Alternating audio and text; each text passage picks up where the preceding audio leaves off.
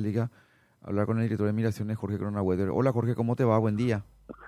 Muy buenos días, Felipe, para vos, tu compañero y toda la audiencia.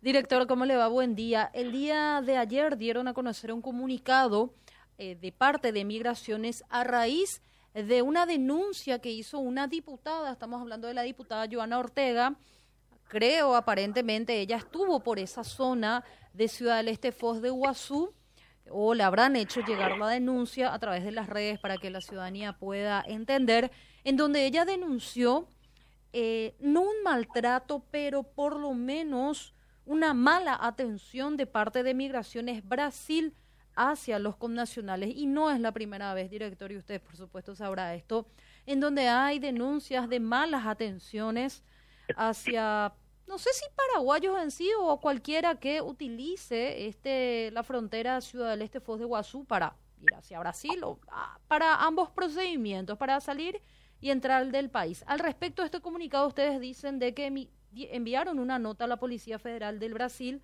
solicitando arbitrar medios para brindar una mayor agilización de estos trámites migratorios en esta zona eh, de frontera. Sí, realmente lo que hizo la diputada fue visibilizar un problema que ya es de larga data, lastimosamente, que no se puede superar, sobre todo en esta etapa que es, obviamente, todos los puestos de control, incluso eh, con más razón los, de Brasil, se triplica su movimiento por la cuestión de las vacaciones.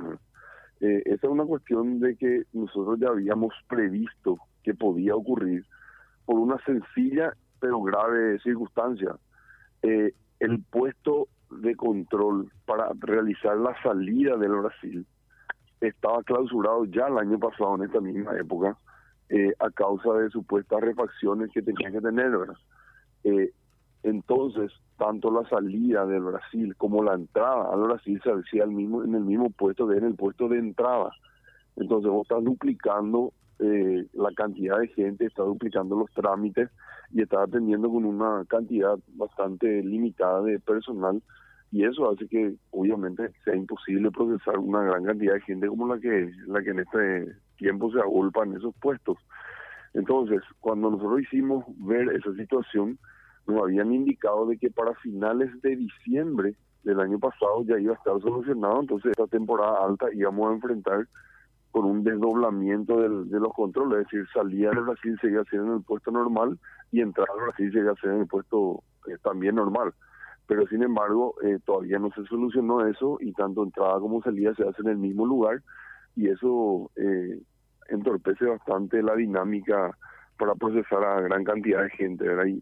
Realmente el problema, como te digo, lo visibilizó a través de su cuenta de Twitter la la diputada, pero era reclamos que ya habíamos tenido con anterioridad. Entonces lo que hicimos fue, a través de Cancillería Nacional, nos ah, tuvimos una eh, entrevista con el con el vicecanciller y hemos decidido presentar nuestra, eh, más que nuestra queja, nuestro reclamo, de que se pueda dar una solución definitiva de esa situación y los compatriotas ya no pasen por ese inconveniente.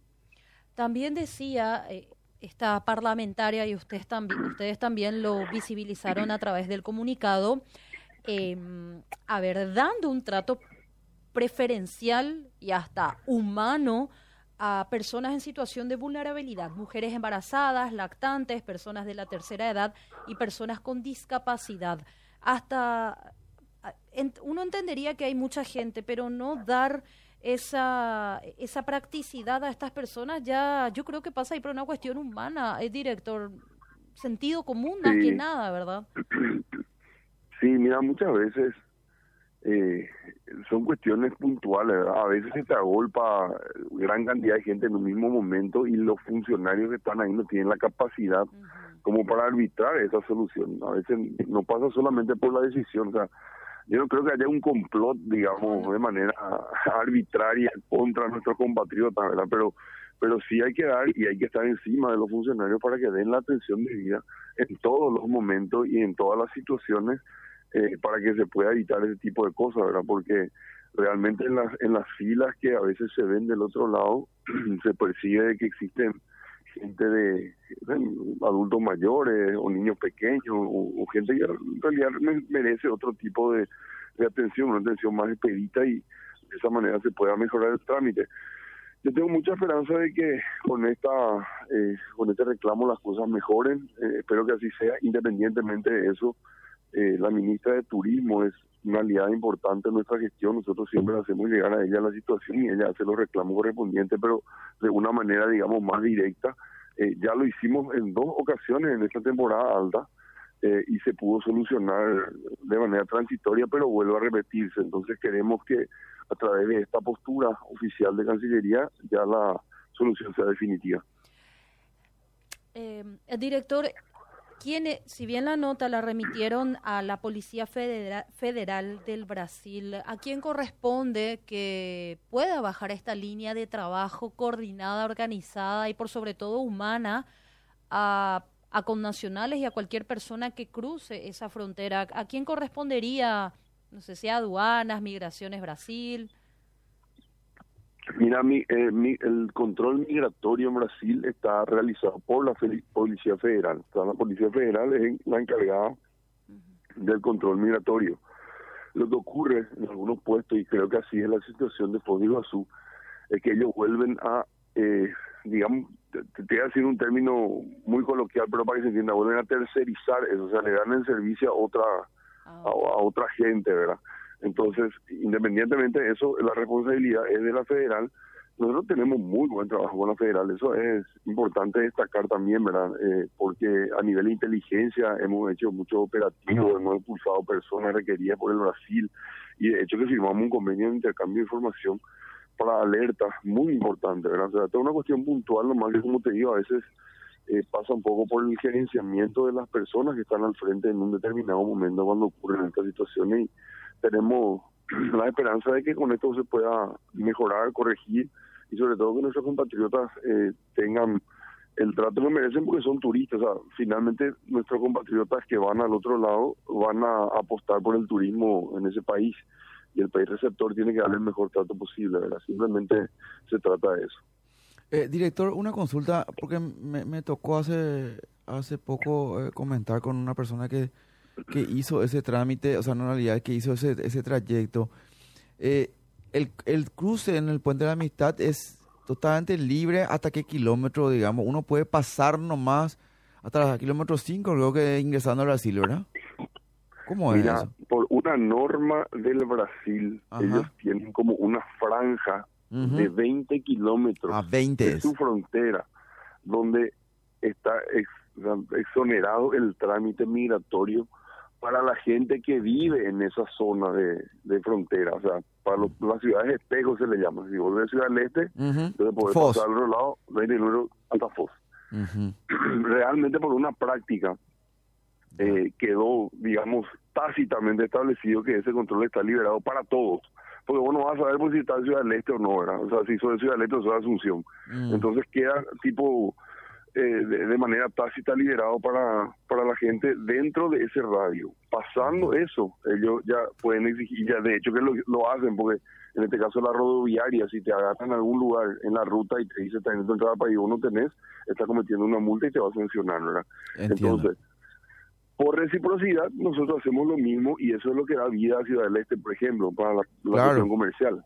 No, porque, porque, de, porque de hecho, Jorge, las realidades te dicen que este hay demasiado, hay más allá del tráfico comercial, digamos, de la cuestión comercial, también hay demasiado flujo eh, en el sentido laboral, ¿verdad? O sea, o económico si querés, ¿verdad? O sea, hay demasiada gente que trabaja o en Foz o en Ciudad del Este eh, brasileros trabajando en Ciudad del Este y paraguayos trabajando en FOS que van y vienen todos los días, ¿verdad? Sí, el tema del estudio también. También. Hay gente estudiante muchísimo que viene y nosotros hacemos la, documentación y por eso tenemos también la, la esa información y ese dato, ¿verdad? Eh, entonces, ese es un flujo que está establecido así y, y es un flujo que a nosotros nos gustaría no, a nosotros incluso nos gustaría replicar con otros lugares, ¿verdad? Incluso con Argentina si se puede, ¿verdad? Porque es lo que le da vida a esa zona fronteriza, Y creemos que es algo positivo como un mecanismo de integración también, siempre y cuando nosotros tengamos arbitrados los mecanismos para evitar de que esa gente, o sea, dentro de esa gente de buena intención se filtren algunas personas que no tengan su misma. Ahí pues entra lo que ahí entra lo que vos mencionaste que también del lado nuestro, una vez que pases los 20 kilómetros, ponerle en el caso que ya has ingresado, sí o sí te agarren eh, los mecanismos de control y te digan, che, vos cómo entraste, ¿verdad? Eh, sí, sí, sí. Ahí ya tiene que ver más que nada con un control nuestro para que lo otro funcione, ¿verdad? Eh, Así mismo. Mm. Y por eso me parece interesante, porque en realidad te agiliza muchísimo, ¿verdad? Me decía, me decía este amigo, yo pasé nomás, me dice así, y ¿dónde te iba? Y a FOS, me dice, y, pasé nomás, me dice así, y yo, y así nomás, y voy a preguntarle, le dije a alguien de migraciones, porque la verdad que no me pasó, ¿verdad? Pero me pareció interesante porque el tipo efectivamente fue a FOS, compró así dos macanas y vino, ¿verdad? O sea, ¿entendés? Hace poco tuvo un influencer, youtuber mundialmente conocido en esa zona que causó un revuelo. Luisito Comunica. Y entró al lado paraguayo y no podían creer cómo entró mm. sin haber hecho el trámite, ¿verdad? Y justamente eh, nuestros funcionarios le estaban buscando después para explicarle que realmente eso es así. Porque, ¿Lo encontraron? No, al final estaba, parecía rockstar, el rodeado de gente ahí que no le dejaban, sacaban fotos y, no, le dejaban ni siquiera caminar ahí en la, por el centro, ¿verdad? Pero cuéntanos como una experiencia de que eso es así, va a seguir siendo así, porque justamente es lo que había. O sea, que me parece... ¿Eso está reglamentado, Jorge, o no hace falta? ¿O tipo, hay alguna resolución? Hay, hay una resolución de migraciones Paraguay, y como te digo, en el lado brasileño es una ley nueva, ¿verdad? Ok. Eh, me parece muy interesante. Hicimos, quisimos extenderla, Felipe, incluso nos reunimos con gente del otro lado para ver si podíamos extender esa zona de frontera para esta temporada alta, pero nos dijeron que como una cuestión legal necesitaría una, modificación legislativa y eso era bastante difícil para ahora. Claro, ya pasaría por el Congreso. Mm. Así mismo. Sí, o sea, me parece, me parece muy práctico y también creo que es un lindo desafío para ustedes, migraciones, replicar eso en otras, en otras, en otros cruces de frontera, ¿verdad? Me parece también muy interesante, porque la realidad es esa. es más, para, la, para la gente de la zona, eh, Jorge, ¿viste para ellos es lo mismo, ¿verdad? Ciudad Leste, Fos, ¿viste? Así, no hace nosotros nomás lo que decimos, wow, crucé a Fos, ¿verdad? Para el, capitalino, el capitalino, ¿verdad? Pero para ellos es un ida y vuelta permanente, ¿verdad? Es una ciudad espejo, como se dice. Sí, vos, le, vos estabas en el día a día y le preguntabas a la gente ahí, ellos no, no hacen mucha diferencia, ¿verdad? O sea, cosas que no consiguen en Ciudad Leste van a Fos y viceversa, ¿verdad? Así mismo. Su, vida es así. Mañana, aparece un, una resolución de migraciones que pone su puesto de control ahí en la frontera. Se, primero que, ah, primero que se va a incendiar todo, se van a incendiar adrede, ¿verdad? Y mm. segundo que la cuestión comercial va a morir. Digo nomás para que eso se tenga en cuenta, porque se dicen, ¿y cómo no van a controlar?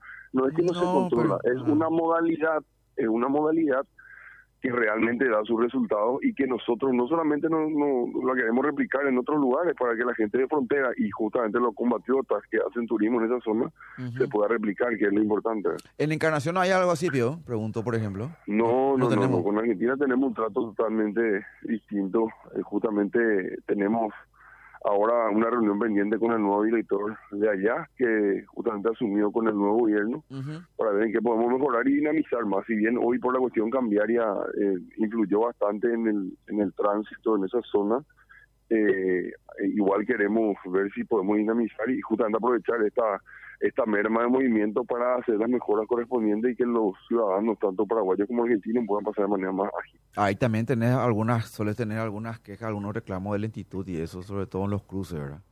El del Falcón, el de Itán Ramada, el de, el de, el de Posada, ¿verdad? Justamente nosotros estamos haciendo un recorrido por todos los puestos de control de Itapúa, estuvimos en Encarnación, eh, realmente bajó bastante lo que era, la, en esta época solía explotar esto, eh, eh, lo que es el puente. Hoy no hay esas colas, pero sí igual se hace el control minucioso y, y, un poco lento, porque no depende mucho de migraciones.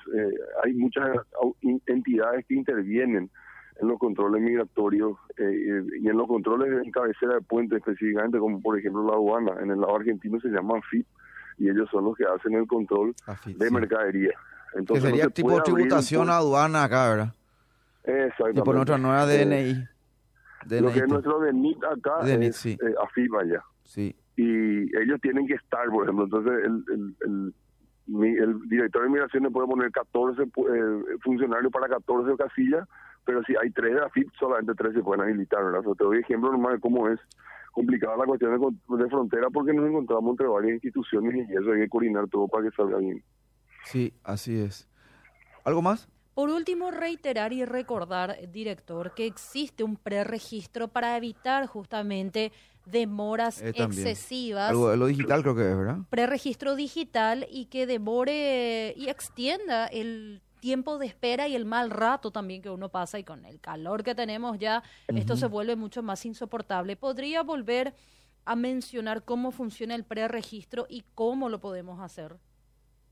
Sí, el preregistro migratorio es una modalidad que la tuvimos implementada para esta temporada alta justamente como una herramienta para hacer frente a la alta demanda de movimiento. Eh, se puede acceder eh, ingresando en la página www.migraciones.gov.pi o dentro del portal Paraguay se encuentran los links que te lleva directamente al formulario que se carga bajo la modalidad de declaración jurada y se genera un código QR. Ese código QR es el único que debe ser leído en el puesto de control a través de los distintos dispositivos. Esto nos ahorra una gran cantidad de tiempo, sobre todo cuando eh, procesamos grandes volúmenes de personas. Si vienen, por ejemplo, 100 personas con preregistro, eh, nosotros le, procesamos en una con una rapidez realmente notable en comparación de gente que no tiene ese, ese dispositivo. Por eso es que queremos llegar a mayor a la mayor cantidad de gente posible que utilice y realmente está dando sus frutos porque no solamente nos está permitiendo tener una temporada alta sin sobresaltos, sino que también nos está dando eh, la posibilidad de procesar a gran persona, a gran cantidad de personas teniendo los datos, porque yo te, te puedo decir también de Juan Pérez y este ¿verdad? pero hay muchos datos que uno necesita porque no Claro. sirve, no es que sirve solamente para migraciones, sirve para turismo, sirve para salud pública, hay muchos datos que, que uno necesita eh, interrogar, ¿verdad? Y, y no es un, un lugar muy muy muy grato estar ahí en la frontera y estar respondiendo su cuestionario. Entonces, todo eso a través del preregistro ya son datos que nos sirven a nosotros y que las sirven a las distintas instituciones que trabajan con nosotros. Ya. Bueno, dale. Gracias, Jorge, por tu tiempo, ¿sí? De nada, que tengan buen día. Era Jorge Conahuetri, de Migraciones. Terminamos hablando de una cuestión